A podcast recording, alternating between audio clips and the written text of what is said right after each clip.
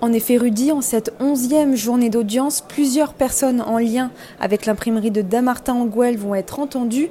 Tout d'abord, deux gendarmes qui étaient intervenus pour déloger les deux frères terroristes retranchés dans l'entreprise, mais aussi Michel Catalano et Lilian Lepère, les deux otages des terroristes dans l'imprimerie.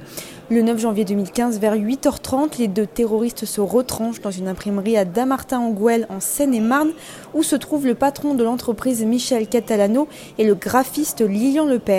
Si le premier a été relâché au bout de deux heures, le jeune employé est quant à lui resté plus de huit heures sous un évier pour ne pas être découvert par les terroristes. Gardant son portable sur lui, il a pu entrer en contact avec le GIGN pour donner des informations sur le positionnement des terroristes au sein de l'entreprise. Peu avant 17h, l'assaut final est donné et les deux terroristes seront abattus après deux jours de cavale.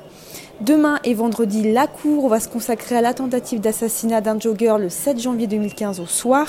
Les experts avaient établi un rapprochement entre l'une des armes retrouvées à l'hypercachère et des douilles retrouvées à Fontenay-aux-Roses, endroit où se trouvait ce jogger.